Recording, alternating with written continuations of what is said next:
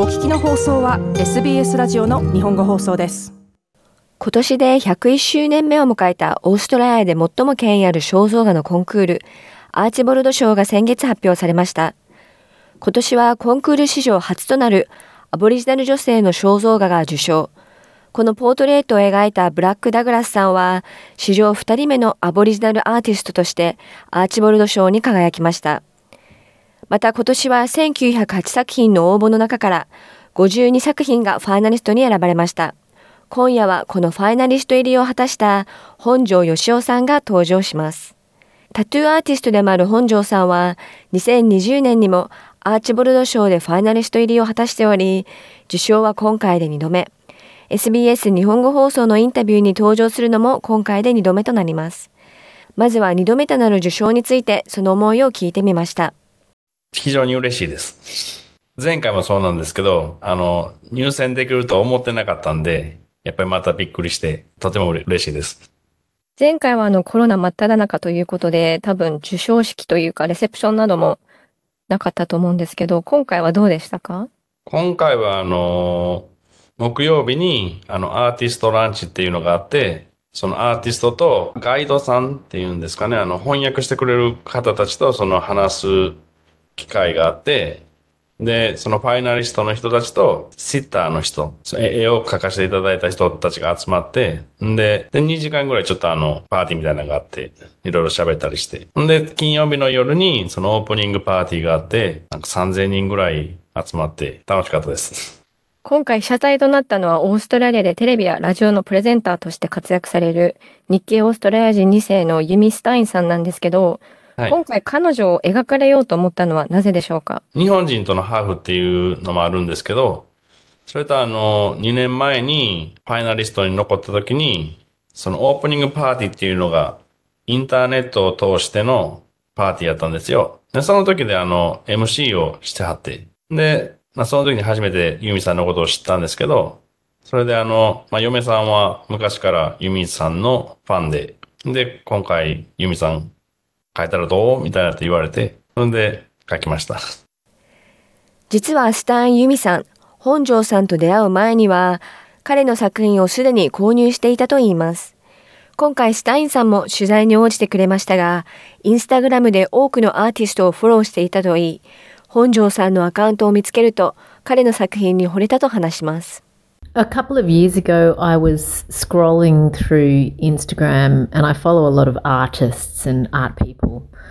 And I saw Yoshio Honjo's artwork and I thought, how cool. And so I did a deep dive into his work and I actually ended up buying one of his prints. 本庄さんの多くの作品は男性をモチーフにしたものが多く、 力強い女性をモチーフにした作品を飾りたかったというスタインさんは、しばらく彼の作品を探したといいます。Um, a lot of his artwork is of male characters. And so I had to look pretty hard and find a female character because I wanted my wall populated by strong women. Years later, he contacted me out of the blue and asked if I wanted to pose for his entry to the Archibalds. And I was like, hell yeah! 今回の作品で本庄さんは、シュタインさんを女武者として描かれています。それはなぜなのでしょうか？調べると、女性のリーダー的な人みたいで、あと、すごい力強い人っていうか、女武者っていう、すごい当てはまると思ったので。そして今回被写体となる上で本庄さんからいろいろインタビューを受けたというスタインさん。彼女にとって意味あるものやインスパイアされるものについて聞かれたといい、多くの中から彼女と家族にとって意味のあるサザンロックロブスターとイチジクが採用され、着物に描かれたといいます。And he asked me for some feedback about things that inspire me or are meaningful in my life. And of course, there are lots of things. Um, but the two things he used in the end, in the final artwork for his Archibald finalist entry, were South Australian rock lobsters, um, which are meaningful to my family and also especially to my mum, and figs, the figs that you eat. And I've always wanted to be able to grow my own fig tree. And the reason why I love figs so much is because my mum, Yoshko, loves figs. And I want to try and lure her from interstate up to Sydney to live here 2020年にファイナリスト入りを果たした際には SBS の料理番組ザ・クックアップでも活躍するシェフアダム・リャーさんを七福神の恵比寿に見立てて描きましたが和のテイストを入れるその理由について聞いてみました。僕自身がその浮世絵のあのスタイルの絵を普段はやってるので、そのポートレートっていうのはやっぱりそんなに普段からしないんですよ。で、そのポートレートにするときに僕の普段のそのスタイルに、なんていうんですかね、その各人の顔を当てはめてっていう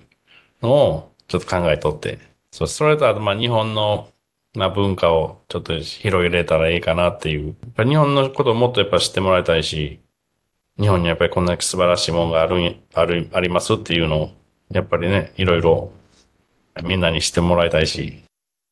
浮世絵っていうのは海外でかなり人気なんですけども、はい。その理由はなぜだとお考えですか？やっぱりあの、スキルの高さと思います。あの、浮世絵ってあの、木版画なんですけど、その、実物見てもらったらわかると思うんですけど、もう髪の毛一本ぐらいの細い線でも、あの、木で彫って、で、それを吸って紙に転写するっていう技術がもう、すごい、すごいんですよ。で、それ以外にいろいろなもうスキルもあって、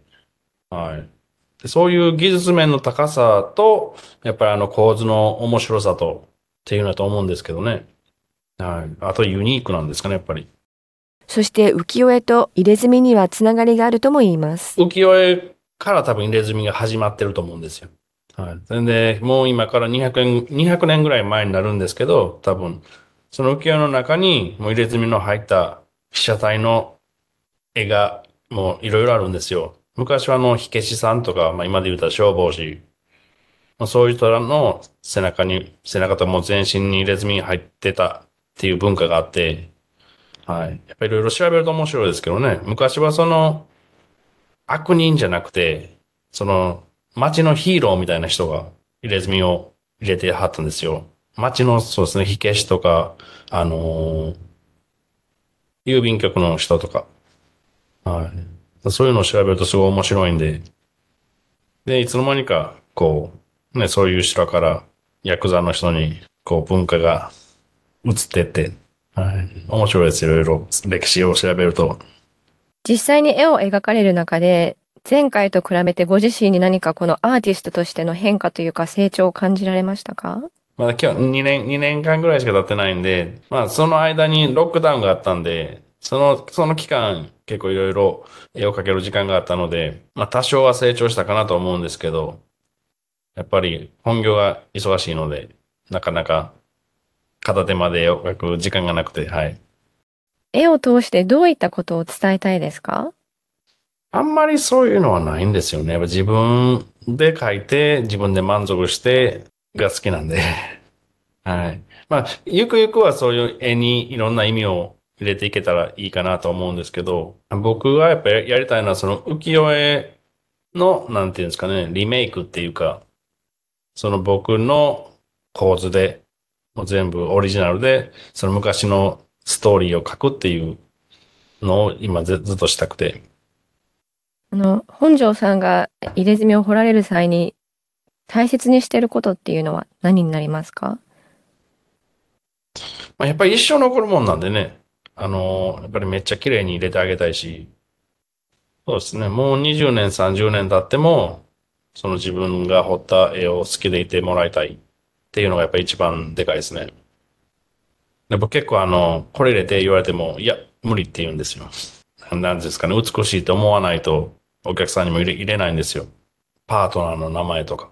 例えばですよ。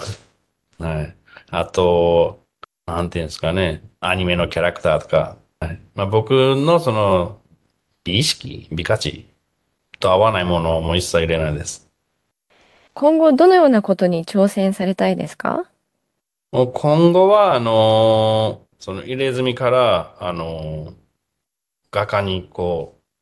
転身したいっていうか、んそれでまた、その絵を描くので、スタートラインに立って、成功できたらいいかなっていうのを今思ってますけど。2022年のアーチボルドファイナリストでタトゥーアーティストの本庄義雄さんでした。SBS 日本語放送ウェブサイトのこのインタビュー記事では、このほど描かれた作品、ユミスタイン as 女武者、フィーメオサムライも掲載していますので、ぜひ覗いてみてください。 Art Gallery of New South Wales では、8月28日まで、アーチボルド賞の展覧会が開催されており、受賞者、そしてファイナリストの作品が展示されています。SBS 日本語放送の Facebook ページで会話に加わってください。l i、いいねを押してご意見ご感想をお寄せください。